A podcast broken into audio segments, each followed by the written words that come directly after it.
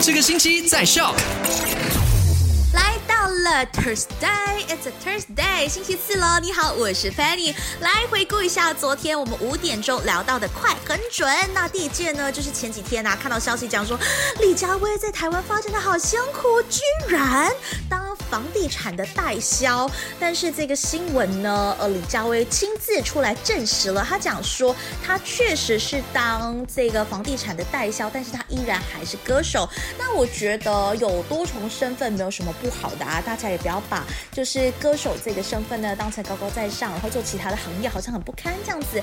每个行业都有他值得尊敬的地方哟。第二呢，在中国有一个爸爸，他就规定他的小孩每一天都一定要在户外玩乐满两两个小时啊，不然是不可以做功课的。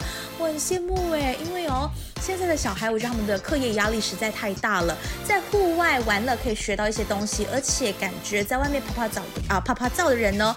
健康会比较比室内的人强哈。第三就是在泰国发生的啦，这个商家他为了让他的海鲜增加重量，居然在蟹脚、螃蟹的脚里头呢加上了铁钉。